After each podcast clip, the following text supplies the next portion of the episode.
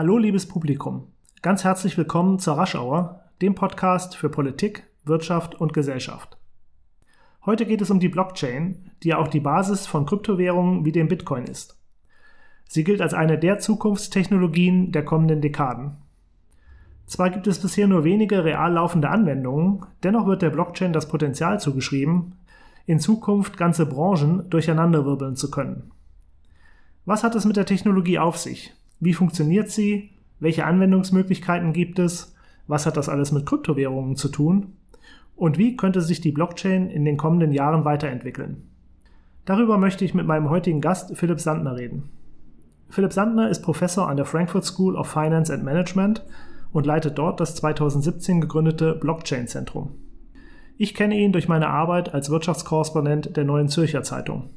In den vergangenen Jahren habe ich mehrfach über Blockchain und Kryptowährungen geschrieben und hatte dabei immer wieder mit Philipp Sandner zu tun. Die FAZ führte ihn 2018 als einen der Top 30 Ökonomen in Deutschland. Er ist sicher einer der führenden Experten hierzulande für die Themen Blockchain und Kryptowährungen. Aufgrund seiner Expertise wurde er auch in den Fintech-Rat des Bundesfinanzministeriums sowie in die Arbeitsgruppe der EU Blockchain Observatory berufen. Liebes Publikum, hier ist für Sie Philipp Sandner. Lieber Herr Sandner, willkommen im Podcast. Ja, hallo, ich freue mich. Die Blockchain wird die Welt verändern, heißt es. Bisher spürt man das im Alltag aber noch nicht. Und wer keine Bitcoins besitzt, merkt es wahrscheinlich überhaupt nicht. Ähm, was ist denn eine Blockchain überhaupt? Also, mein, die die Blockchain ist letztendlich äh, eine neue Technologie für eine ganz besondere Form der Datenspeicherung. Äh, damit ist es äh, ein IT-System, was oftmals im Hintergrund läuft. Und wahrscheinlich werden wir das in Zukunft auch weiterhin nicht merken. Wir werden in Zukunft Online-Banking verwenden, wir werden Carsharing machen, wir werden Buchungen machen und haben unsere Standard-Interfaces, also eine Online-Banking-App zum Beispiel. Und ob im Hintergrund die Blockchain läuft oder nicht, werden wir wahrscheinlich nicht merken. Es sei denn, dass möglicherweise bestimmte Dinge schneller gehen, reibungsloser gehen und so weiter.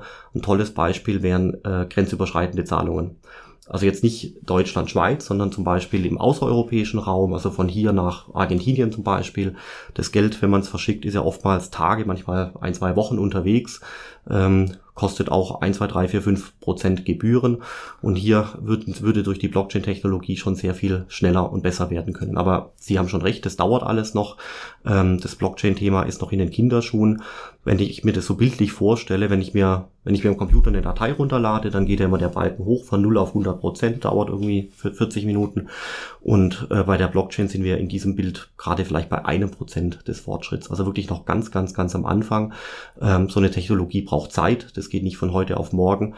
Und deswegen äh, führt es schon dazu, dass viele, viele Systeme, die man sich wünscht und auch vorstellt, äh, noch gar nicht in der Umsetzung sind. Das heißt, der Endkunde wird vielleicht irgendwann gar nicht merken, dass er gerade mit einer Blockchain hantiert, sondern es ist wie beim Auto, er fährt einfach und muss sich nicht für die Technik unter der Motorhaube interessieren. Aller Wahrscheinlichkeit äh, ist es so. Aber äh, gut, wenn Sie Wirtschaftsinformatiker sind oder wenn Sie sich für die Technologie interessieren, haben Sie hier schon die Möglichkeit, also wirklich gerade bei den Kryptowährungen genau reinzuschauen, was passiert in dem System, welche Transaktionen laufen da ab. Also wer da interessiert ist, der kann bildlich gesprochen die Motorhaube aufmachen und wirklich in jedes Zahnrädchen da reinschauen, wie sich's bewegt. Das ist toll und äh, verspricht deswegen natürlich auch einen immensen äh, Grad an Transparenz. Was ist denn eigentlich das Revolutionäre an der Blockchain? Oder anders gefragt, welches Problem löst denn die Blockchain überhaupt? Ja, also aus meiner Sicht ist, äh, lässt sich das eigentlich sehr schön mit äh, dem Register erklären. Ähm, in unserer Gesellschaft, so wie sie funktioniert, gibt es ja zahlreiche Dinge, die in Registern organisiert sind. Also Handelsregister zum Beispiel, das Grundbuch, das Aktienbuch, ähm, der Kfz-Schein ist ja so eine Art äh, Register. Äh, auch der Euro ist registriert mit der Geldscheinnummer. All diese Dinge, die in Registern organisiert sind, lassen sich grundsätzlich ähm, mutmaßlich äh, via Blockchain sehr gut organisieren weil die Blockchain-Technologie als, ich sage mal, Registertechnologie sehr gut in der Lage ist, äh, Assets, also auch Eigentum äh, zu organisieren und eben den Leuten zuzuteilen. Also wie so eine Art digitales Register. Das ist aus meiner Sicht eigentlich das schönste Bild, äh, um das Thema Blockchain einfach zu erklären und einfach zu beschreiben. Da muss man gar nicht in die technischen Untiefen abtauchen und äh, Hash-Funktionen, Kryptographie und so weiter erklären, äh, sondern mit diesem Bild eines Registers oder eben der Registertechnologie kommt man aus meiner Sicht sehr weit. Und wenn Sie jetzt zum Beispiel Geld, also den Euro oder den Schweizer Franken, in diesem Register abspeichern äh, würden, dann könnten Sie das Eigentum an den Geldern äh, darüber organisieren. Plus, Sie sind ja eh schon in der IT, äh, das Register läuft bildlich gesprochen in der Cloud. Alle Leute können auf dieses Register zugreifen, also ich als Individuum, Sie als Firma und so weiter. Und äh, dann können Sie Geldflüsse auch programmieren. Das sind die sogenannten Smart Contracts. Das heißt, die, es geht gar nicht nur alleinig darum, Gelder von A nach B möglichst schnell zu überweisen, sondern oftmals möchte man ja Geldflüsse einer bestimmten Logik unterwerfen, also ein Geschäftsprozess, ja. Mhm. Sowas wie zum Beispiel eine Zinszahlung oder ein Treuhandprozess oder auch äh, ein Kredit oder sowas, das sind quasi Geldflüsse, die einer Logik unterliegen. Und das sind alles Kandidaten, die man äh, sehr schön mittels Smart Contracts äh, programmieren kann. Aber die Voraussetzung dafür ist, dass das äh, Underlying Asset, also in dem Fall zum Beispiel der Euro, in einem Blockchain-System organisiert ist. Es geht ja auch immer um Dezentralisierung. Das heißt, ähm, alle haben Zugang auf die Daten sozusagen oder zu den Daten, können die Daten einsehen. Ähm, und eben es gibt diese Smart Contracts, also schlaue Verträge. Was sind denn genau Smart Contracts? Ja, also Smart Contracts sind letztendlich äh, ja so die die, ja, so ein Konstrukt, also ein kleiner Algorithmus, ein kleines Mini-Programm, was aus Programmcode äh, entsteht, also quasi eine kleine Programmiersprache steckt da dahinter. Und äh, da können Sie, äh, wie vorher schon ges gesagt, Geldflüsse einer Logik äh, unterwerfen. Also zum Beispiel ein einfacher Smart Contract wäre, dass Sie zum Beispiel immer am ersten eines Monats Ihre Miete überweisen. Und der, der, Smart, der Smart Contract daran wäre jetzt, dass quasi mit einer Bedingung geprüft wird, also wenn der Tag gleich eins ist, also 1. März, Juni, äh, Mai und so weiter, dann und nur dann ähm, 1000 Euro überweisen an den Vermieter. Also das heißt, es ist dann ein automatisches Programm, das wird automatisch immer am ersten eines Monats aktiviert und läuft dann quasi vollautomatisch durch. Und in analoger Weise könnten Sie nach dieser Logik auch Zinszahlungen programmieren oder Treuhandprozesse oder auch für den, äh, für den Privatanwender ist zum Beispiel ein Mietkautionskonto ein tolles Beispiel. Also ich selber äh, habe auch mal ein Mietkautionskonto natürlich auflösen müssen, nachdem ich ausgezogen bin. Und ich bin ausgezogen und das Auflösen des Mietkautionskonto hat wegen all möglichen Zetteln, Formularen, Pins, Tanz und so weiter sechs Monate gedauert, äh, wohingegen das in der Blockchain-Sprache ein ganz einfacher, äh, langweiliger Smart Contract äh, wäre, äh, der theoretisch äh, binnen Minuten oder Tagen äh, aufgelöst werden könnte. Und da sieht man schon, dass quasi heute solche Prozesse sehr kompliziert dargestellt werden. Und die Smart Contracts sind quasi auf der Blockchain oder in die Blockchain integriert. Exakt. Also Sie haben äh, typischerweise jetzt im Falle von äh, Ethereum als äh, Kryptowährung, das ist ja die zweitgrößte Kryptowährung, haben Sie ähm, äh, Ethereum als Basisplattform. Also ich sage immer so ein bisschen lapidar, das ist eine Trägerplattform für Assets und überall auf der Welt, wo Sie Internetzugang haben, ähm, Strom und ein Handy, können Sie sich an dieses, äh, an dieses Trägersystem Ethereum quasi dran stöpseln. Ja, das ist quasi die Basis. Und bei Ethereum ist es so, Sie können quasi obendrauf äh, verschiedene Assets, Wertpapiere oder andere Vermögensgegenstände äh, Stände obendrauf installieren und äh, dem, demnach äh, können Sie eben Smart Contracts obendrauf platzieren, die dann quasi Geldflüsse äh, steuern und programmieren. Das heißt, Sie haben auf der unteren Ebene die Trägerplattform Ethereum und auf der Ebene darüber, man spricht oftmals von Layer 2 oder Ebene 2, äh, auf dieser Ebene haben Sie dann äh, Smart Contracts, Tokens, andere Assets, die Sie obendrauf installiert haben. Also bildlich gesprochen ist es wie so eine Art App Store auf dem Handy. Äh, Sie haben das Handy mit dem App Store als Basisplattform und können dann, äh, wenn Sie möchten, äh, über den Laufzeit äh, des Handys, solange Sie es besitzen, Apps quasi nachinstallieren und das Handy bekommt ja dadurch durch jede App-Installation eine neue Funktion. Das heißt, Sie installieren quasi auf der Ebene oben drüber neue Apps auf der Trägerplattform des Handys und in analoger Weise äh, funktioniert auch Ethereum als Trägerplattform und die Smart Contracts obendrauf. Sie hatten schon gesagt, dass eine der wichtigen Anwendungen ähm, Besitz ist, also quasi Grundbuch oder äh, Spieletoken, auch Identität. Ähm, was sind andere Bereiche, wo die Blockchain zur Anwendung kommen kann? Also beispielsweise Datenschutz liest man immer wieder bei Patientendaten, Smart Contracts hatten wir schon genannt als äh, mögliche Anwendungsgebiete, aber auch vielleicht Transparenz und die zunehmende Tokenisierung äh, von Prozessen von Wertpapieren. Also man, das ist eine ganz äh, umfangreiche Frage, da können wir jetzt drei Stunden drüber reden. Äh, aber also wie Sie schon gesagt haben, genau alles, was quasi Vermögensgegenstände sind, äh, äh sind grundsätzlich äh, als Tokens anzusehen, die auf einem Blockchain-System laufen. Das ist natürlich im Kryptowährungsfall der Bitcoin, Ethereum und andere. Dann sind die Leute jetzt äh, dieser Tage damit beschäftigt zu prüfen, ob man Wertpapiere auf der Blockchain obendrauf machen äh, kann oder auch der Euro auf Ethereum-Basis obendrauf. Das ist so der ganze Bereich des Finanzwesens. Ähm, dann haben Sie es auch schon angesprochen, der Bereich Identitätsmanagement ist riesengroß. Äh, bei Identität denkt man zunächst mal an den Personalausweis. Das ist ja auch ein Register des Meldewesen. Äh, Sie können den, äh, die Identität von mir als Mensch auf der Blockchain erfassen, gleichermaßen aber auch die Identität einer Firma. Das wäre der Handelsregister und ganz spannend in der Zukunft die Identität von Dingen. Ja, das wäre das autonome Auto, was auf der Blockchain äh, ein digitales Abbild bekommt äh, und dann quasi auf der Softwareseite äh, gesteuert werden kann äh, als äh, digitales Ebenbild äh, des rumfahrenden autonomen Autos. Und jetzt möchte ich noch ein, eine Runde weitergehen. Ähm, was bemerkenswert ist, dass Liechtenstein ein neues Gesetz auf, die, auf die Beine gestellt hat. Das tritt jetzt im Januar in Kraft. Und in diesem äh, Gesetz wird davon gesprochen, dass jedes Recht, was Sie kennen, in ein Token auf ein Blockchain-System abgespeichert werden kann. Ja, jedes Recht. Und wenn Sie sagen, äh, Sie möchten jetzt das Recht auf Eigentum an etwas äh, auf einem Blockchain-System speichern, dann kann das das Recht auf Eigentum an einem Euro, Wertpapier, Immobilie sein, aber dann auch das Recht auf Nutzung, ähm, zum Beispiel im Carsharing-Fall oder das Recht auf Besitz an einem Kunstwerk äh, oder auch äh, alle anderen Arten von Rechte. Und da sehen Sie schon, das ist wirklich unglaublich umfangreich, was die Lichtensteiner da auf den Weg gebracht haben. Und wenn Sie sich vorstellen, dass Sie jedes Recht auf ein Blockchain-System digital abbilden können, haben Sie unglaubliche Möglichkeiten.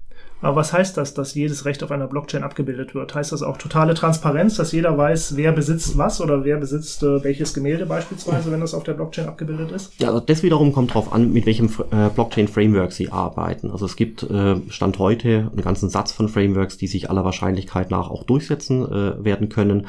Äh, Ethereum hatten wir schon gesagt, es ist eine Kryptowährung, die ist äh, transparent, da kann jeder reinschauen, ähm, wobei ich nicht mit Namen dort gespeichert sind, sondern nur mit so einem Art äh, Nummer oder also Pseudo Pseudonym. Aber sie haben auch ganz andere äh, Blockchain-Systeme, die keine öffentlichen Kryptowährungen sind, sondern die eher hinter einer Firewall bei einer Bank laufen. Da könnte ich mir zum Beispiel vorstellen, dass dort sensible Daten gespeichert werden könnten, Patientendaten, Gesundheitsdaten und ähnliches. Und da können Sie Blockchain-Systeme, die zum Beispiel mit Hyperledger aufgesetzt sind, das ist auch ein riesengroßes Framework, könnten Sie äh, diese Systeme derart gestalten, ähm, dass nicht jeder reinschauen kann, sondern eben nur autorisierte Personen. Also Sie können letztendlich, je nachdem mit welchem äh, Blockchain-Framework Sie arbeiten, die Zugriffsrechte für Daten lesen, also Daten anschauen und Daten verändern, beliebig ausgestalten. Also Sie können es hinter eine Firewall packen, dann kann es nur autorisierte Personen oder Sie haben es vor der Firewall, dann haben Sie eine Kryptowährung. Und damit ist das Wort Blockchain eigentlich äh, eher zu sehen, ähm, wie ganz generisch wie das Wort Datenbank. Ja. Bei einer Datenbank stellt man sich so eine Art Tabelle vor und das kann eine SQL-Datenbank sein oder eine MySQL-Datenbank oder eine äh, Microsoft SQL-Datenbank oder alles Mögliche. Und das Wort Datenbank ist quasi das Wort für die gesamte Familie. Und so funktioniert das Wort Blockchain aus meiner Sicht eigentlich auch. Äh, Blockchain hat bestimmte Kriterien, die immer äh, über für alle Systeme gelten. Aber wenn Sie ihnen reinschauen, sind unterschiedliche Implementierungsformen möglich mit ganz unterschiedlichen Parametern, je nachdem, welche Daten Sie speichern möchten. Werden nicht derzeit vielleicht sogar die Anwendungsmöglichkeiten für die Blockchain überschätzt? Weil in vielen Fällen kann man das äh, vielleicht ja, was die Blockchain ermöglicht, auch anders organisieren. Sie haben ja schon gesagt, Datenbanken ist ein gutes Beispiel. Es gibt ja bisher auch schon Datenbanken, die Unternehmen nutzen können. Ist da wirklich die Blockchain immer das bessere und das günstigere Modell? Also das ist eine schwierige Frage, weil auf der einen Seite werden die äh, Einsatzgebiete der Blockchain tatsächlich äh, überschätzt. Also die Leute haben es das Gefühl, inklusive mir, dass man wirklich alles auf dem Blockchain-System speichern kann.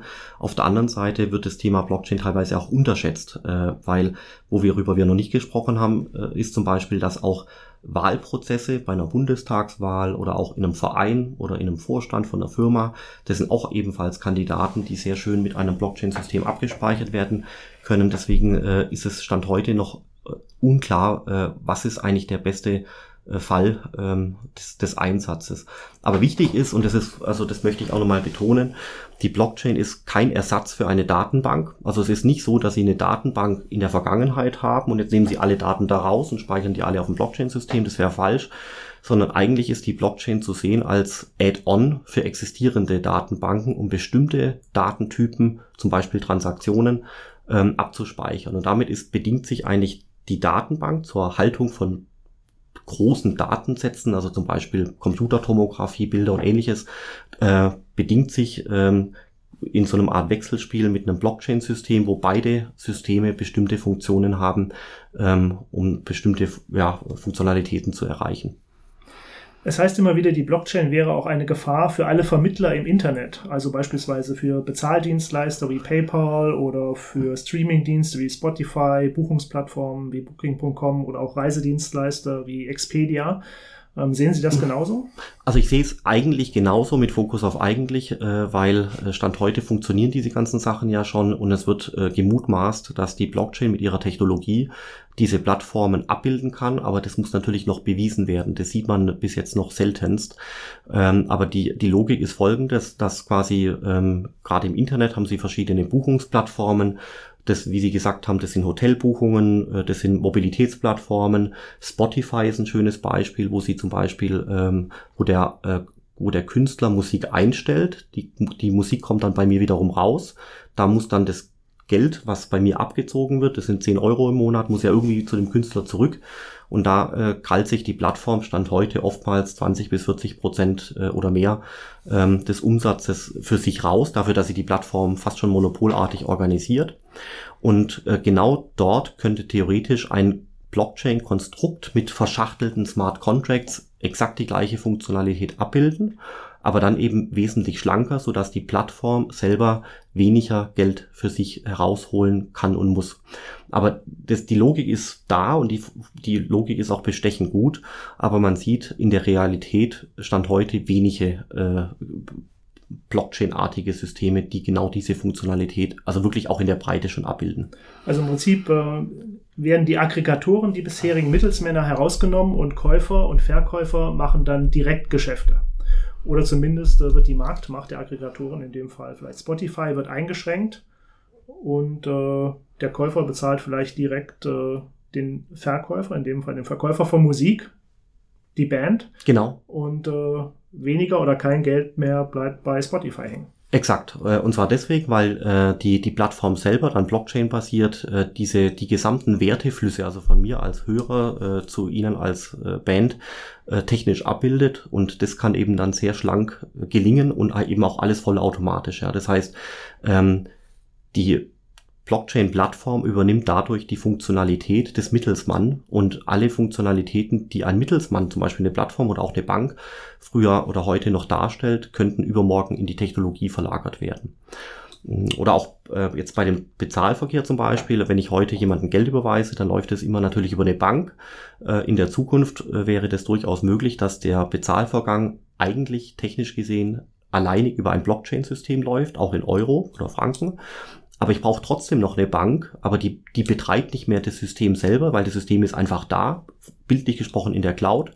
Aber ich brauche trotzdem noch eine Bank, weil ich ja als Mensch ein Gateway brauche in die Technologie hinein. Also ich brauche jemanden, den muss ich anrufen können. Möglicherweise will ich die Bank mal besuchen. Äh, wenn ich mein Passwort vergessen habe, will ich irgendwo anrufen.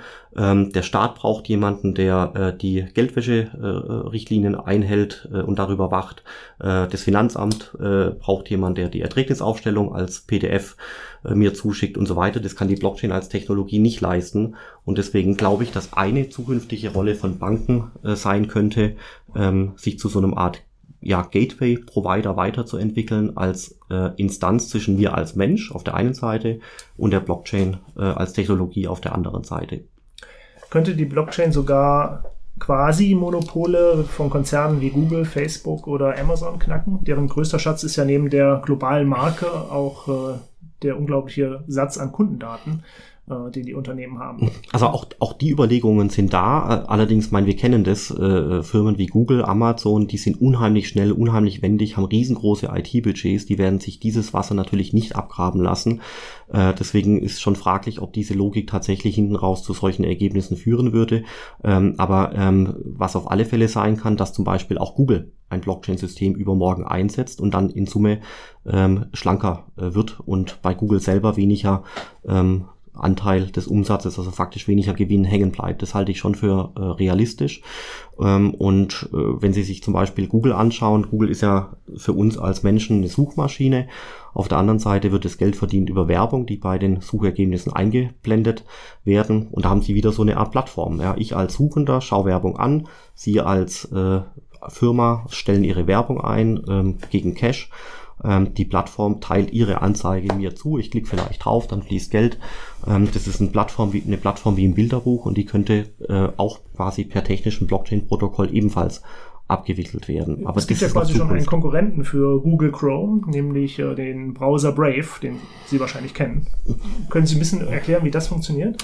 Also das ist zum Beispiel ein außergewöhnlich spannendes äh, Blockchain-Projekt, eins sicherlich auch ein Leuchtturm-Projekt. Ähm, Brave ist zunächst mal einfach nur ein ganz normaler Internetbrowser, hat aber bestimmte Funktionalitäten, nämlich vor allem, also ich halte es jetzt aber wirklich äh, kurz, äh, hat vor allem eine Funktion, dass sie dort einen Ad-Blocker drin haben. Das heißt, ich surfe durchs Internet und die ganzen Werbeanzeigen werden ausgefiltert. Ja, das heißt, ich surfe durchs Internet auf eine ungestörte Weise. Alle äh, Werbungen sind einfach ausgefiltert.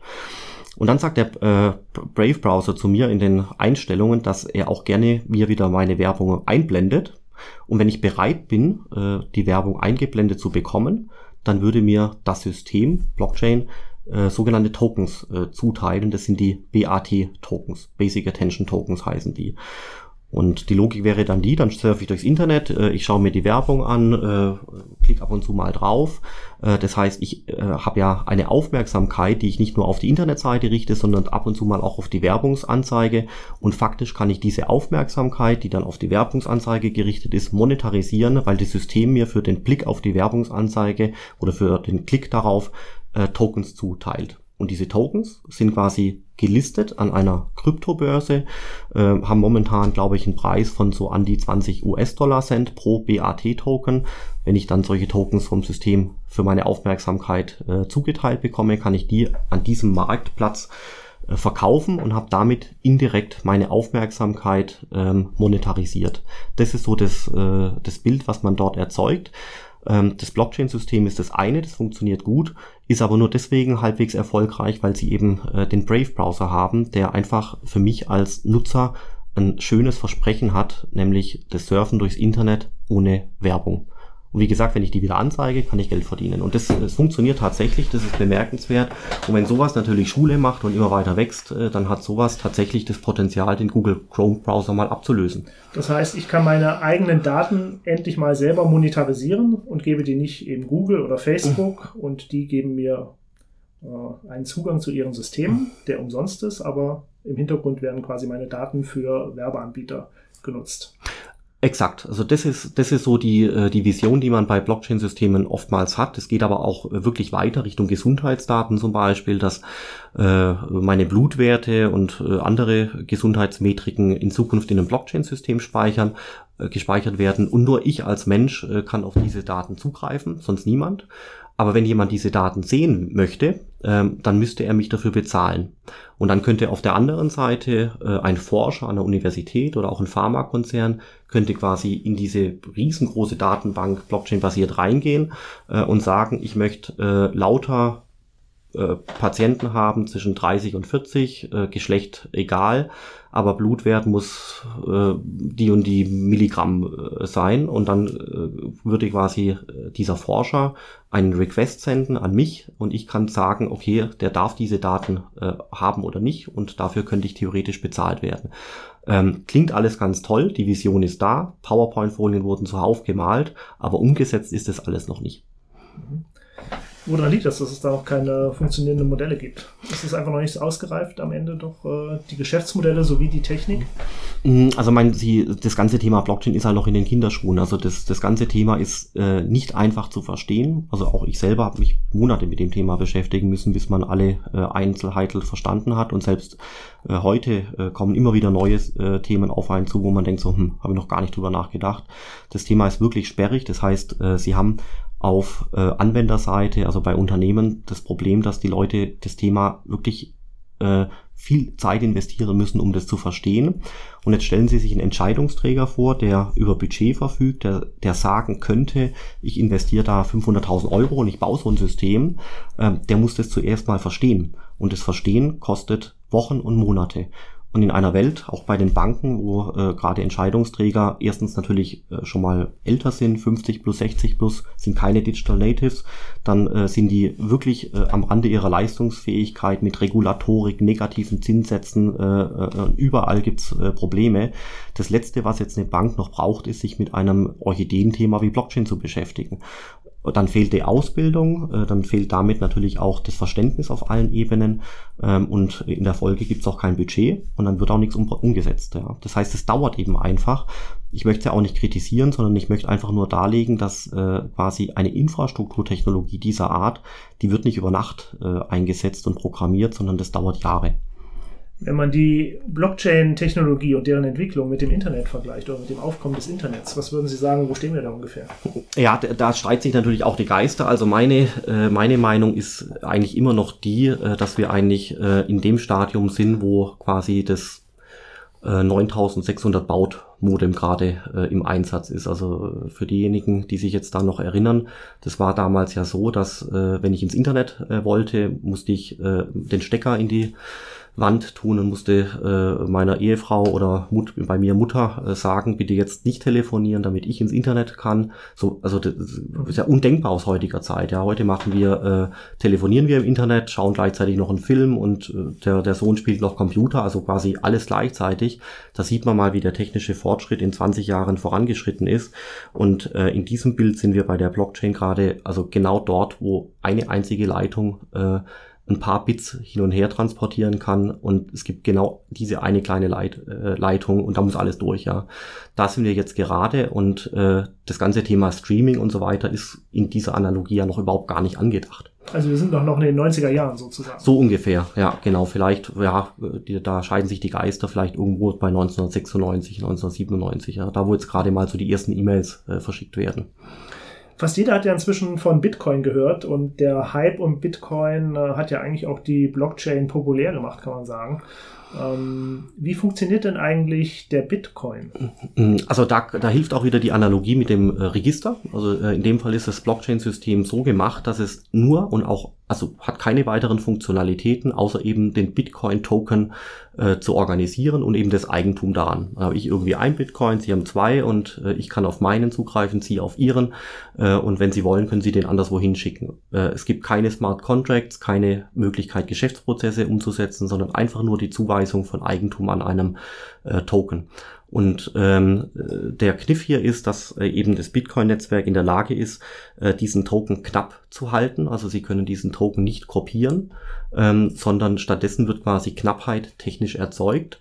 Und wenn jetzt ähm, analog zu Gold äh, die Leute beginnen, an diese Knappheit zu glauben, ja, so nach dem Motto, es funktioniert, es gibt einen Track Record, ich glaube dem ganzen äh, äh, Thema, ähm, dann fangen immer mehr Leute an, äh, sich mit dem Thema zu beschäftigen, daran zu glauben und dann geht der Preis hoch. Und das haben wir gesehen, äh, schon mehrfach. Der Preis ging natürlich auch wieder runter, aber ähm, das, äh, das Ziel von Bitcoin ist eigentlich eine technisch garantierte Knappheit äh, zu erzeugen, was aber nur dann zu einem ökonomischen Effekt führt, wenn wiederum relativ äh, viele Leute äh, daran glauben. Also und auch hier gilt eigentlich die Analogie zu Gold. Ähm, Gold hat jetzt heute eine Kapitalisierung von ungefähr acht äh, Billionen äh, US-Dollar. Ähm, damit messen wir einer Unze Gold halt einen bestimmten Betrag zu. Warum? Weil wir das uns irgendwie in die Wiege gelegt wurde seit Jahrtausenden von Jahren, dass Gold knapp ist und dass Gold irgendwie ein äh, Wertspeicher ist. Aber würde jetzt niemand an Gold glauben oder würde man auf einem Asteroiden tonnenweise Gold neu vorfinden, dann würde der Goldpreis in den Keller gehen, weil plötzlich an ein Überangebot da wäre. Ähm, und das würde quasi den Glauben an die Knappheit beeinträchtigen. Also diese Analogie, die trifft sehr gut auch auf den Bitcoin zu, wobei der Bitcoin eben Knappheit ist ohne etwas Materielles. Also stellen Sie sich Gold vor und jetzt nehmen Sie bei Gold die physische Ausprägung des Metalls weg. Was bleibt da noch? Die Knappheit und der Glaube an die Knappheit. Äh, und das ist so die Analogie. Ich sage jetzt nicht, dass Bitcoin Gold ist, sage ich nicht, aber es gibt halt schon Analogien, wo man äh, die beiden Systeme äh, von der Architektur so ein bisschen vergleichen kann. Bei Bitcoin wird ja immer von Währung gesprochen. Ähm, das ist falsch, ja. Genau. Ähm, Währung heißt ja, es ist ein Zahlungsmittel, es ist eine Recheneinheit und es ist eine Wertaufbewahrungsfunktion. Und die Volatilität ist ja im Moment extrem hoch von Bitcoin und anderen Kryptowährungen in Anführungszeichen dass die Wertaufbewahrungsfunktion, sage ich mal, eingeschränkt ist. Ähm, inzwischen gibt es äh, ungefähr 2400 Kryptowährungen oder Kryptotoken, wie auch viele sagen, um nicht äh, das eben mit dem Begriff Währung immer wieder äh, zu verwechseln oder zu vermischen. Ähm, was sind denn überhaupt die Eigenschaften oder gibt es genug ähm, Kryptotoken, die Währungseinheiten erfüllen? Mm, also ja und nein. Also äh, wenn man nochmal zurückgeht an den Gedanken von dem liechtensteinischen Blockchain-Gesetz, äh, dann ist quasi ein Blockchain-Token letztendlich äh, so eine Art Hülle. Und das liechtensteinische Blockchain-Gesetz ist insofern wirklich brillant und es eignet sich auch wirklich, um das Thema äh, mal zu verstehen, weil die Dokumentation sehr, sehr, sehr gut gemacht ist. Ähm, und das liechtensteinische Blockchain-Gesetz äh, besagt, dass ein, dass ein Token eigentlich eine eine Hülle ist. Und deswegen kommt das äh, liechtensteinische Blockchain-Gesetz mit dem sogenannten Token-Container-Modell äh, daher. Das heißt, ein Token ist zu sehen wie ein Container, der ist zunächst mal leer und in diesen Container können Sie irgendwas reinpacken. Sie können eine Kryptowährung reinpacken, dann haben Sie eine äh, Kryptowährung, die dann da rauskommt. Sie können in den Token aber auch ein Wertpapier reinpacken, dann haben Sie ein Wertpapier-Token oder eben Security-Token. Sie können in den Token als Container aber auch den Euro reinpacken, dann haben Sie den digitalen Euro auf Blockchain-Basis. Das heißt, ähm, wenn wir jetzt von Kryptowährungen sprechen, dann fängt jetzt so langsam an, diese Frage äh, schwierig äh, zu beantworten zu werden, weil es gibt nicht mehr nur noch Kryptowährungen wie vor zwei Jahren, sondern es gibt jetzt zunehmend alle möglichen äh, Assets, die in Tokens verpackt äh, wurden. Es gibt zum Beispiel den, das Projekt Tether, das ist der US-Dollar auf äh, ähm, Kryptowährungsbasis, das ist schon mal keine Kryptowährung mehr, sondern das ist, das versucht letztendlich, schafft es nicht ganz, aber versucht, den Dollar nachzubilden.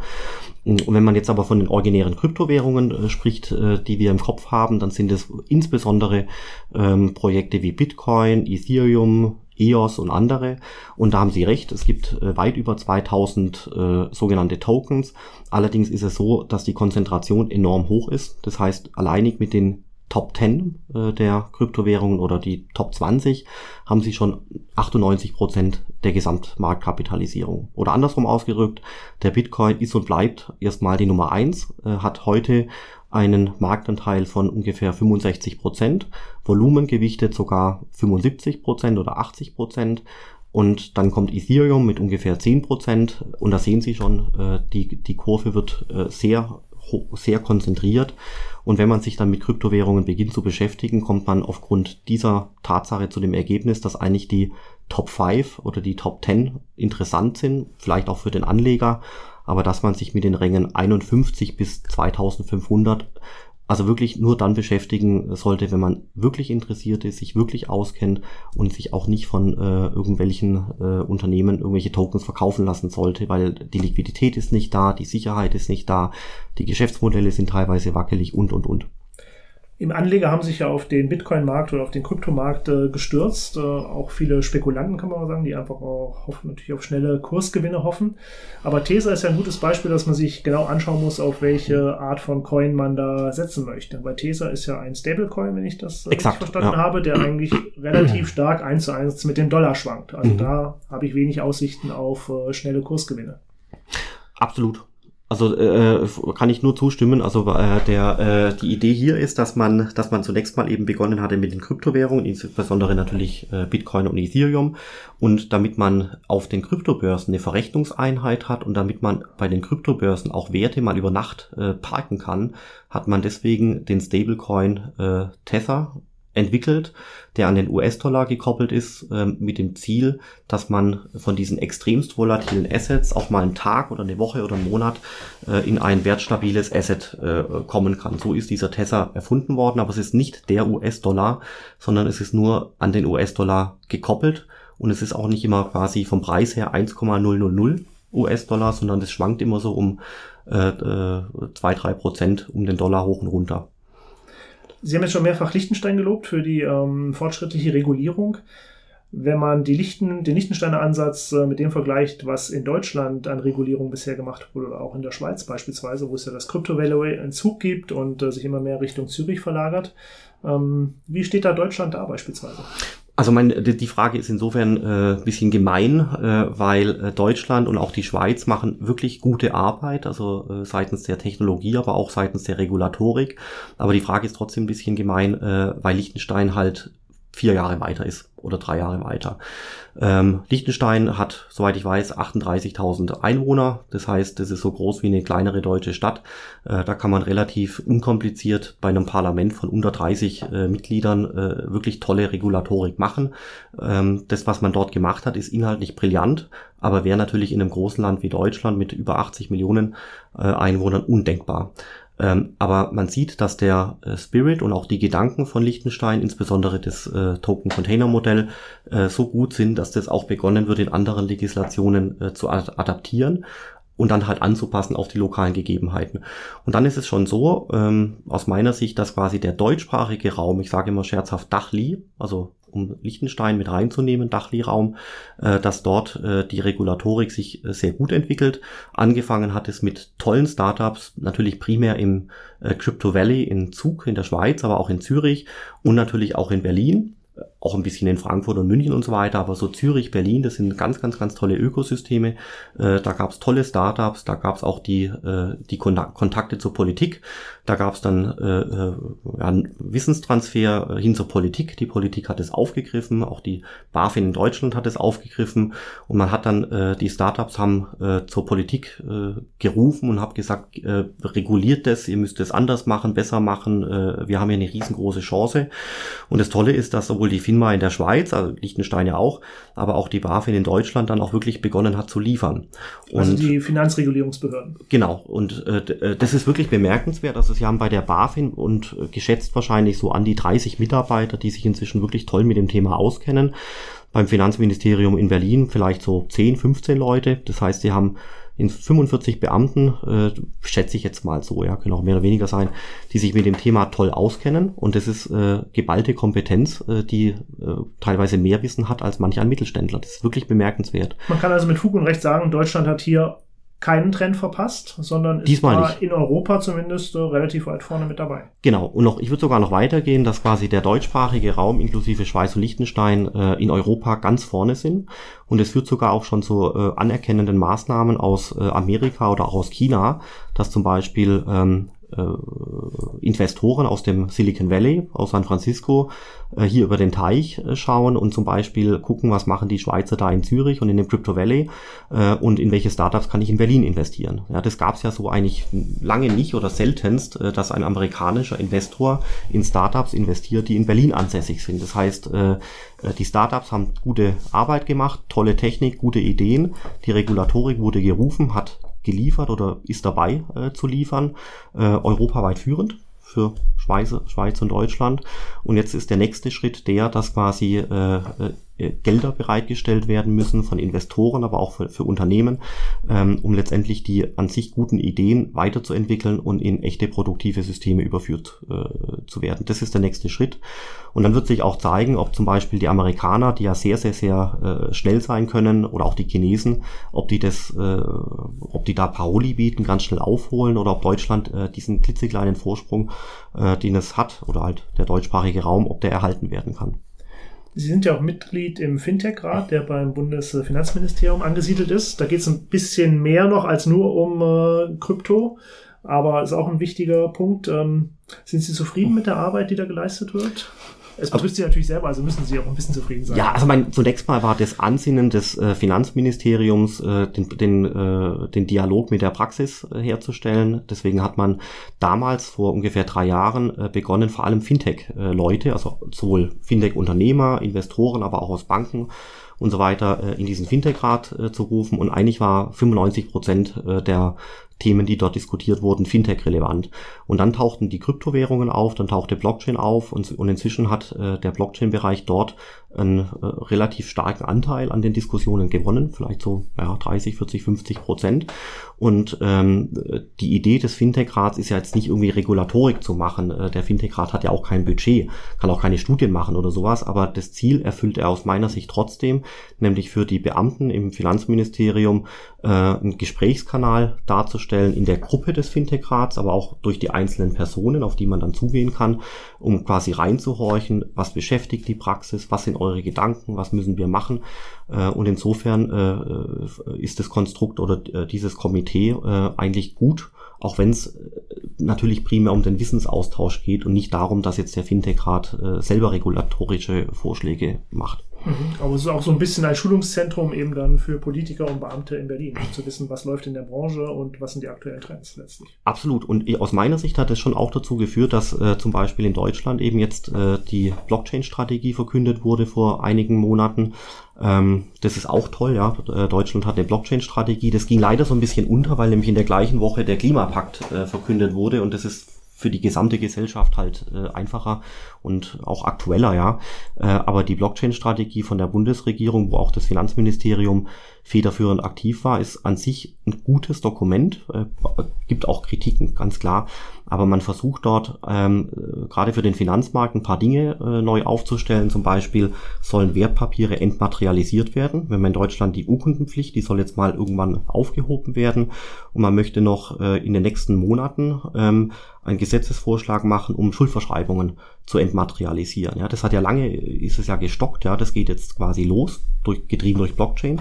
Dann wird der Euro schon mal vorgesehen äh, und gewünscht, dass er auf einem Blockchain-System laufen kann, und zwar mit dem sogenannten E-Geld-Regime. Das heißt, der Staat gibt so grob mal die Regulatorik vor, die einschlägig sein müsste.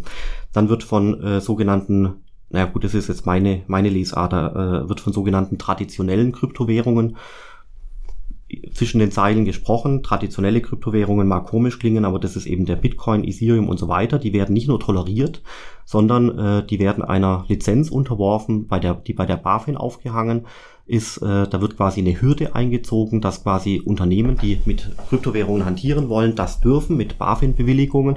Aber die Unternehmen, auch Kryptobörsen aus dem Ausland, die diese äh, Kryptolizenz nicht bekommen. Äh, die dürfen eben dann hier nicht mehr äh, agieren.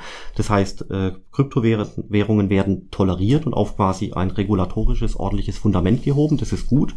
Und jetzt kommt noch was ganz Interessantes. Ähm, es gibt nämlich noch eine Art von äh, Krypto-Blockchain-Projekten, nämlich die sogenannten Private Stablecoins, also quasi private äh, Stablecoins wie der vorher zitierte Tether, aber auch insbesondere ein Konstrukt wie das Facebook-Projekt Libra, oder ein theoretisches goldgedecktes Token und so weiter. Und diese Projekte, äh, die quasi wertstabile Assets darstellen sollen auf Blockchain-Basis, die werden sehr, sehr, sehr, sehr kritisch beäugt. Und zu Libra wurde ja gesagt, dass das blockiert werden soll. Das heißt, man kann es zusammenfassen. Also ich sage ganz flapsig immer Bitcoin ja, Libra nein. Das ist so die, die High-Level-Zusammenfassung äh, für das, was hier passieren soll. Und ähm, das finde ich schon gut, dass der Staat äh, so eine klare Meinung hier äh, hat äh, zu diesen Themen, weil das Thema so sperrig ist, äh, dass, dass viele Leute mit den ganzen Themen halt auch sich wirklich schwierig tun, da eine Meinung äh, zu haben. Und was ich auch, also ich will jetzt auch nicht übermäßig loben, aber ich finde es toll, dass der Staat auch dieses ganze Thema selber für sich erschließt, haben sich Beamten eingearbeitet über Monate hinweg, äh, weil soweit mir das bekannt ist, äh, auch keine externe Kanzlei beauftragt wurde mit einer Blockchain-Strategie. Das haben sie selber gemacht äh, und das stimmt mich schon positiv in einer in Deutschland, wo die Züge immer ausfallen, zu spät kommen, ständig bricht das Telefon ab, Mobilfunk funktioniert gar nicht, noch nicht mal in der Innenstadt, äh, aber Blockchain und so weiter wird konstruktiv angepackt. Sie haben selber schon äh, Libra angeschnitten, das Projekt von Facebook. Wahrscheinlich eines der interessantesten Projekte in den letzten Monaten. Ähm, was halten Sie denn grundsätzlich davon? Man hat das Gefühl, im Moment wird es so ein bisschen totreguliert schon. Nicht nur in der EU, sondern auch in den USA, in China sowieso äh, sind äh, Regulierungsbehörden extrem kritisch gegenüber Facebook. Also mein Facebook ist kein Musterschüler in Sachen Datenschutz, das kennen wir alle, Meinungsmanipulation, Datenmissbrauch, Leaks und so weiter, das ist furchtbar. Äh, und insofern hat äh, Facebook sicherlich einen schweren Stand, äh, so ein Projekt vorzuschlagen. Die Idee war ja, also jetzt mal plastisch gesprochen, ähm, eine Art Zahlungsmedium anzubieten, was, so dass ich zum Beispiel durch Senden einer WhatsApp Ihnen auch den Gegenwert von 10 Euro schicken kann durch Versand von der WhatsApp. Das ist so das Bild. Und dann ist natürlich die Angst aufgetreten, dass äh, Facebook hier versucht, äh, Identitäten, also ich, Philipp, dann meine Daten überall, wo ich im Internet war, zu integrieren, plus den Zahlungsverkehr, alles in eine riesengroße Datenbank, ja. Und dann werden da Datenschützer hellhörig, da werden, äh, wird der Staat hellhörig und so weiter. Und so kam dann so eine Art Welle der Entrüstung äh, zustande. Ähm, und die Glaubwürdigkeit von Facebook zu sagen, wir handhaben die Daten ganz äh, seriös, ist natürlich nicht sehr hoch. Ja, das ist schon so. Aber das ist halt die eine Seite. Ja, die andere Seite ist halt schon, darf man immer nicht äh, vergessen. Aber dieses Narrativ, das ist in den letzten Monaten so ein bisschen untergegangen, was mich auch wundert. Ich hätte gedacht, dass Facebook hier auch weitaus mehr Lobbying betreibt. Das äh, positive Narrativ ist, dass Facebook eigentlich gar nicht so sehr auf äh, Euroland oder USA zielt bezüglich der Kundschaft. Also es geht nicht um mich, der ihnen Libras per WhatsApp äh, schicken soll, sondern eigentlich möchte Facebook so das Narrativ ähm, die Leute in ein Finanzsystem einbinden, die Stand heute keine Möglichkeit haben, zum Beispiel Überweisungen zu tätigen, die in Hochinflationsländern äh, leben, die in die quasi underbanked oder unbanked äh, sind. Das sind also bildlich gesprochen ist es vielleicht ja so der indische Gastarbeiter, der seine Familie in Indien ernährt, aber in Dubai äh, Hochhäuser bauen muss und dann schickt er Geld zu seiner Familie nach Hause und Stand heute kostet diese Überweisung zehn Prozent des Gegenwerts. Ja, das ist so, so funktioniert es teilweise leider. Äh, und Facebook möchte eigentlich mit dem Libra-Projekt äh, auf, auf diese Menschen ziehen, nach deren Schätzungen sind es bis zu 1,7 Milliarden Menschen weltweit, also wirklich, wirklich, wirklich viele.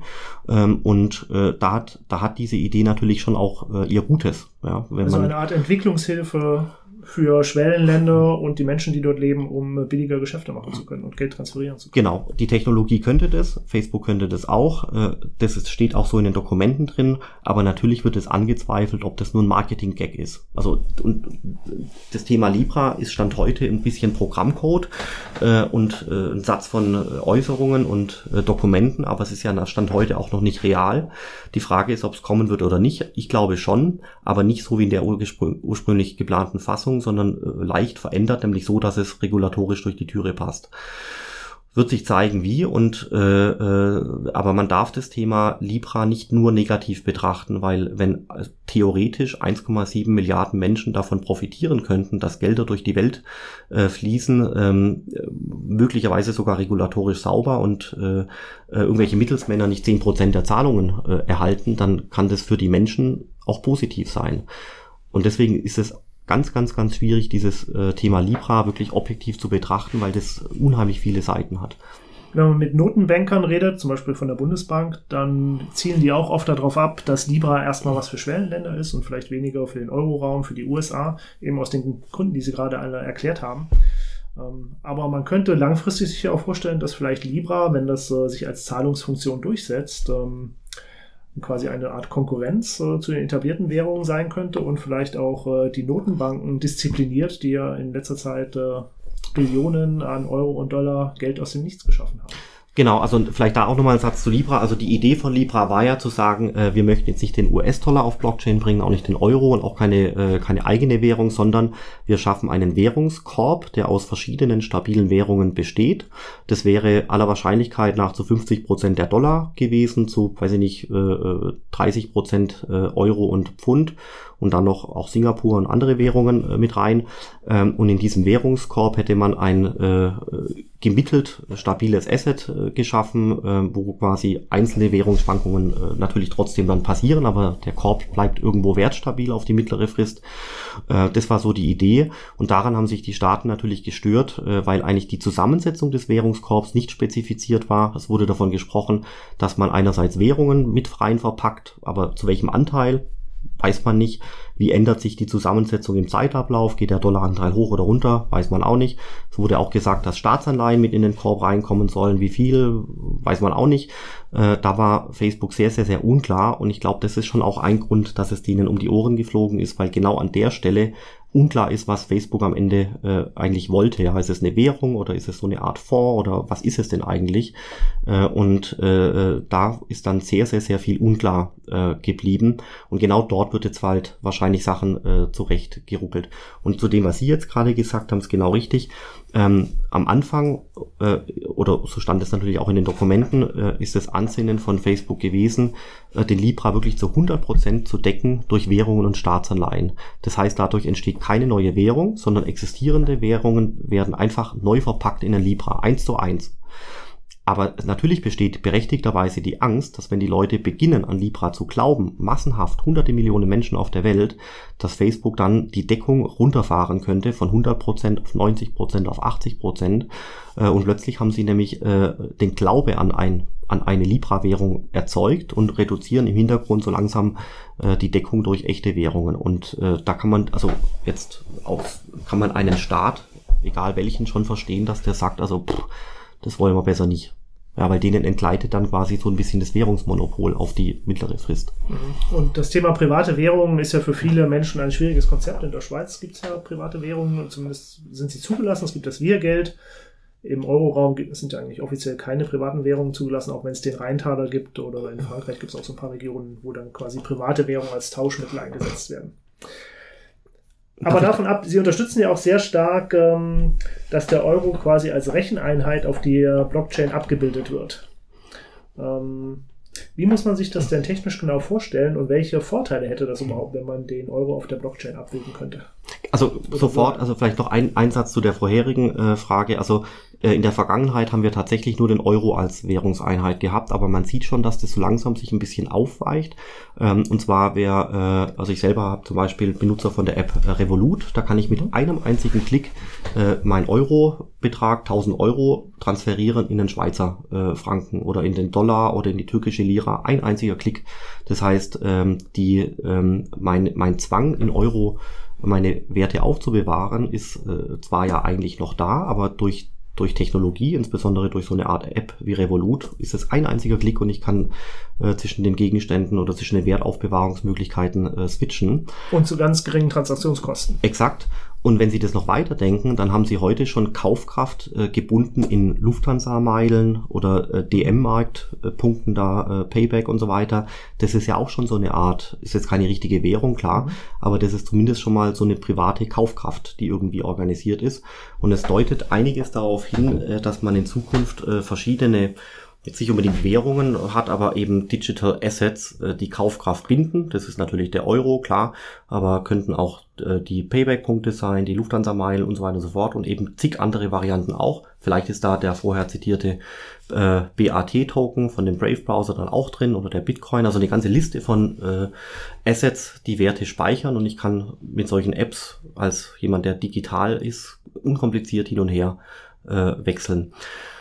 Und jetzt aber zu dem Euro auf Blockchain-Basis. Mhm. Ähm, die Idee wäre hier, dass quasi der Euro Teil äh, von Blockchain-Systemen werden kann. Äh, also sogenannt äh, der Euro-Token oder manche Leute sagen auch digitaler Euro oder Cash-on-Ledger, Blockchain-Euro, da gibt's ganz viele äh, Synonyme. Und äh, die Idee hier ist, dass quasi in Zukunft ähm, Leistung und Gegenleistung auf einem System stattfinden soll. Also das, das ist sehr abstrakt, das muss ich, glaube ich, kurz erklären. Ähm, die Idee wäre zum Beispiel, Sie haben, äh, Sie möchten ein Wertpapier handeln, also ich möchte gerne eine Daimler-Aktie äh, kaufen, äh, dann gehe ich zur deutschen Börse. Und dann muss ich das bezahlen, dann gehe ich zur Commerzbank und dann muss ich das Geld von A nach B beweisen. Aber ich habe zwei Silos. Ich habe das Wertpapier-Silo bei der Deutschen Börse, jetzt bildlich gesprochen, und das Euro-Silo bei der Commerzbank. Also zwei Silos. Und äh, ich glaube, dass sich das Thema Blockchain in eine Richtung bewegen wird, dass man äh, in Zukunft weiterhin das Wertpapier Silo hat, also die Wertpapier-IT-Struktur bei der deutschen Börse. Aber dort sind nicht nur Wertpapiere drauf, sondern auch noch der Token. Und wenn ich jetzt anfange, eine Daimler-Aktie zu kaufen, muss ich nicht mehr die Silos wechseln, sondern ich kaufe mir eine Daimler-Aktie. Auf dem gleichen IT-System ist auch der Euro und der Handel zwischen Euro und Daimler-Aktie findet auf ein und demselben System statt und zwar innerhalb von wenigen Sekunden. Wo hingegen Stand heute äh, der Handel mit einer Aktie zwar sehr schnell funktioniert, aber bis die Aktie formell in ihr Portfolio gebucht wird, dauert es oftmals noch zwei Tage.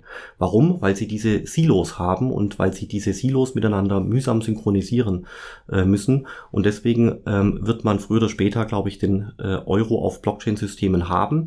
Und dann ist der Euro Teil eines äh, Wertpapiersystems. Der Euro ist Teil eines äh, Systems, wo Maschinen anfangen können zu buchen. Der Euro ist Teil eines Systems, wo äh, Mobilitätsdienstleistungen in Anspruch genommen werden kann und so weiter. Das heißt, es gibt nicht mehr nur noch eine einzige Euro-Silo-Säule sozusagen, sondern der Euro wird, äh, so wie er ist, äh, äh, auch immer noch staatlich kontrolliert von der Zentralbank auf verschiedenen Untersystemen äh, des Zahlungsmediums sein, so dass dort ähm, die Leistungserstellung und die Gegenleistung, also Güterfluss und Zahlungsfluss, synchronisiert werden können. Das hätte eventuell dann große Folgen für gewisse Unternehmen oder gewisse Branchen, beispielsweise die Deutsche Börse. Ähm, ja, aber also eher, eher positiv zu sehen, äh, weil der Handel mit Wertpapieren schlanker äh, vonstatten gehen kann, äh, schneller, äh, die Gebühren gehen runter und und und. Okay. Wer ist dafür zuständig, dass es soweit kommt, dass der Euro auf die Blockchain äh, migriert wird sozusagen oder integriert wird. Ist das eine Aufgabe der EZB? Ist das eine Aufgabe, wo die nationalen Regierungen auch involviert sind? Also das ist ein, auch eine schwierige Frage. Also das kann man auch nicht so klar beantworten, weil die Leute sind jetzt gerade alle, äh, auch inklusive mir, äh, überhaupt erst mal dabei zu verstehen, äh, was bedeutet es eigentlich, wie könnte man es denn machen und wer muss es eigentlich machen.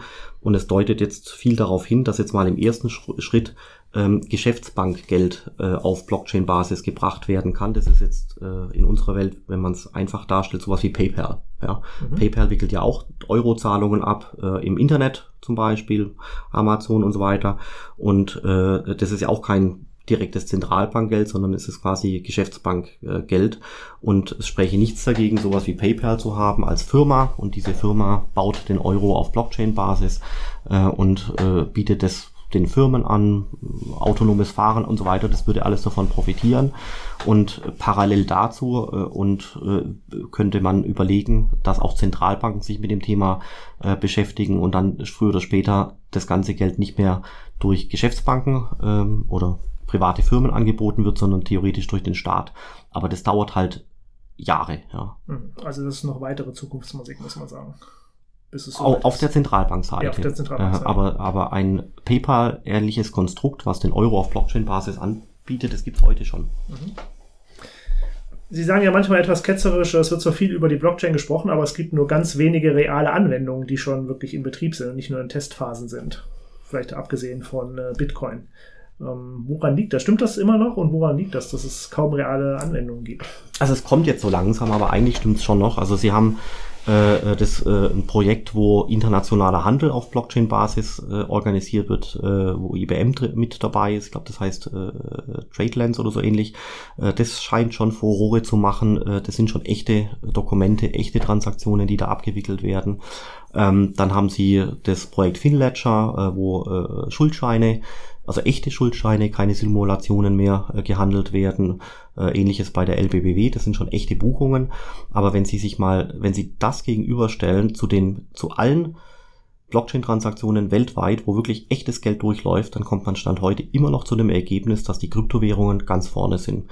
Also wenn, wenn Sie alle Systeme zusammenzählen, wo, wo Blockchain-basiert echte Gelder durch echte Systeme bewegt werden, ähm, dann ist es wahrscheinlich 98% 99% äh, Bitcoin, Ethereum und ein paar Kryptowährungen. äh, und ein Prozent äh, privatwirtschaftliche Konsortien und ähnliches. Ja, vielleicht vielleicht sind es auch drei Prozent, aber relativ wenig. Das wird sicherlich jetzt so langsam äh, erhöht werden, wenn Budgets bereitgestellt werden. Aber man darf die Kryptowährung nicht unterschätzen, auch deswegen nicht, weil zum Beispiel bei Ethereum, äh, die Smart Contract Plattform, haben sie je nach Schätzung zwischen 50 und 80.000 Leute, die mit diesem Ding programmierend umgehen können. Und das sind Leute, die sitzen irgendwo auf der Welt, die interagieren mit dem Ethereum-Ökosystem und die sitzen da teilweise und programmieren echten Code. Ja, das heißt, die machen nicht mehr nur noch PowerPoint-Folien oder White Paper oder Gedankenaustausch, sondern die sitzen da und programmieren an Ethereum und versuchen das System besser zu machen.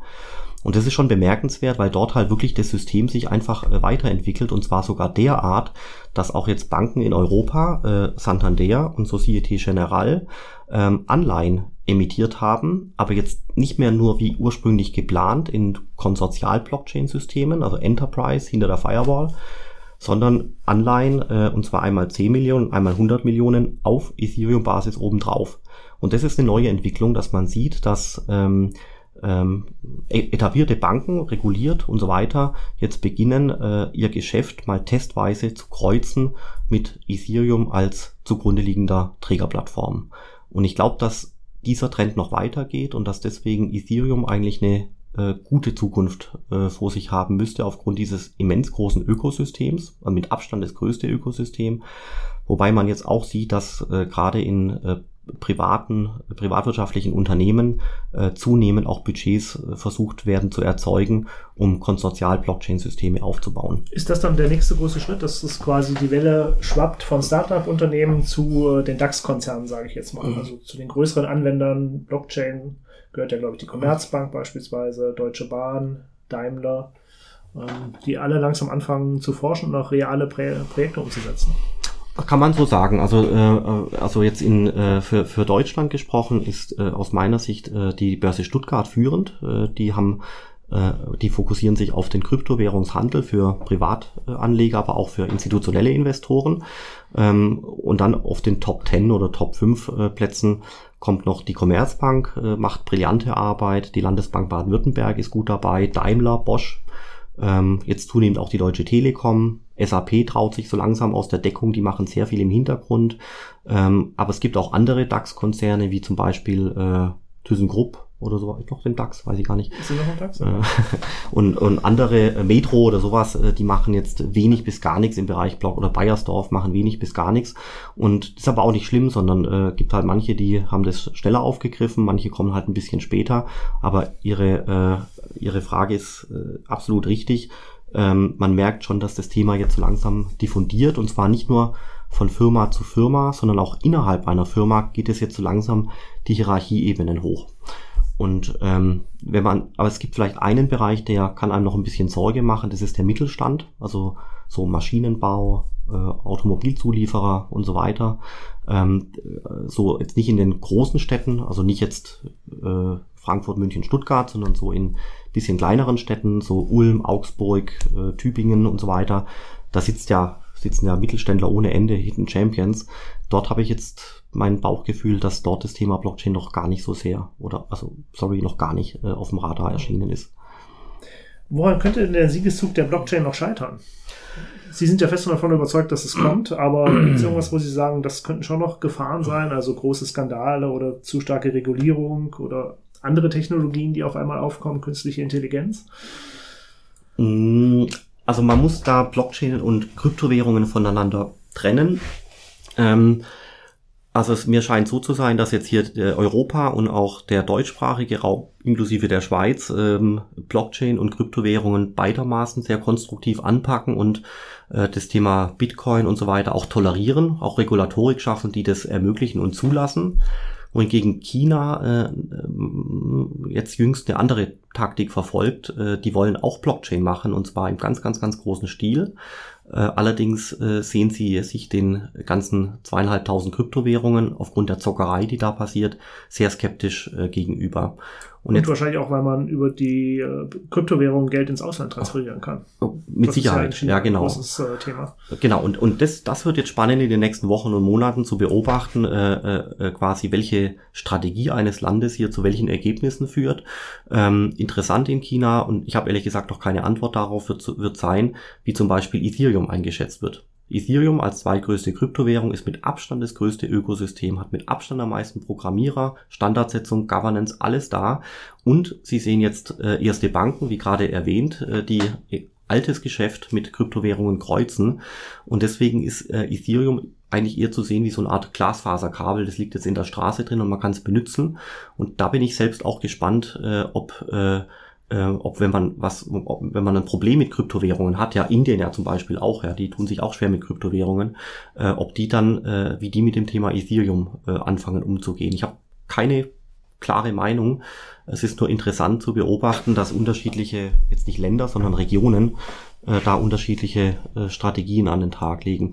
Aber Sie haben gefragt, woran kann die Blockchain scheitern? Ähm, aus meiner Sicht kann sie eigentlich gar nicht äh, scheitern. Also die, die Blockchain als solche äh, wird natürlich jetzt verändert werden, äh, aber die Grundprinzipien, ja, also Verkettung von Transaktionen, Hash-Funktionen äh, und so weiter und so fort, das bleibt äh, erhalten, äh, weil es einfach eine geniale Technologie ist, um äh, registerfähige Dinge digital abzubilden. Und auch der Bitcoin ist, äh, also technisch gesehen, ein geniales Konstrukt, ja. Äh, Wobei er natürlich äh, von einigen Institutionen oder auch Personen oder Ländern oder Banken jetzt auch ein bisschen negativ beäugt wird. Möglich, vielleicht gibt es ein negatives Sentiment gegenüber den Kryptowährungen, das kann schon passieren, aber die Technik ist brillant, ja. Also Hackerangriffe sind noch ein Risiko. Ähm, also das Gefährlichste wäre aus meiner Sicht, ähm, dass quasi irgendein Bug äh, in den Kryptowährungen, insbesondere Ethereum und Bitcoin gefunden wird, der das System zum Absturz bringt. Ähm, eine sogenannte Hash-Kollision ist ganz gefährlich. Ähm, aber das hat jetzt zehn Jahre, hat soweit ich weiß, zu keinen größeren Hiccups geführt. Deswegen ist der Track Record eigentlich da. Ähm, Ethereum baut sich massiv um äh, 2020 und äh, verändert wirklich die Technologie ganz grundlegend. Das sind ganz, ganz, ganz äh, enorme Updates, die da äh, eingebaut werden. Das kann natürlich auch mächtig schiefgehen. Das ist ein enormes Risiko. Ähm, das kann auch dazu führen, dass sich die Ethereum-Kryptowährung spaltet in zwei. Haben wir ja auch schon mal gehabt. Das kann wieder passieren. Dann ist das Chaos quasi perfekt. Äh, da gibt's schon noch Risiken, die mal zu einem Rückschlag führen können. Aber dass die Blockchain-Technologie jetzt in Gänze äh, mit dem Rücken zur Wand gestellt wird, also kann ich beim besten Willen nicht erkennen. Aber Rückschläge werden kommen. Vielen Dank für das Gespräch. Gerne. Das war mein Gespräch mit dem Blockchain- und Kryptowährungsfachmann Philipp Sandner. Wenn Ihnen die Sendung gefallen hat, abonnieren Sie doch meinen Podcast Raschauer. Und falls Sie meine Arbeit sogar unterstützen möchten, können Sie das tun, indem Sie die Podcasts entweder auf den einschlägigen Plattformen teilen und weiterempfehlen, oder Sie können meine Arbeit auch direkt mit einer Spende unterstützen, damit der Podcast weiterhin werbungsfrei bleibt. Guter Journalismus ist nämlich letztlich aufwendig und somit teuer. Mehr Informationen über mich und die Unterstützungsmöglichkeiten finden Sie auf meiner Homepage www.michaelrasch.de. Dort können Sie gerne auch Anregungen, Feedback und Kritik zu den einzelnen Podcasts hinterlassen. Die Raschauer kommt wieder, dann mit dem Thema die Geldpolitik der EZB und ihre Folgen für die Sparer und die Altersvorsorge. Zu Gast sein wird dann Gunter Schnabel, Professor an der Universität Leipzig. Bis dahin, auf Wiederhören und alles Gute. Thank you.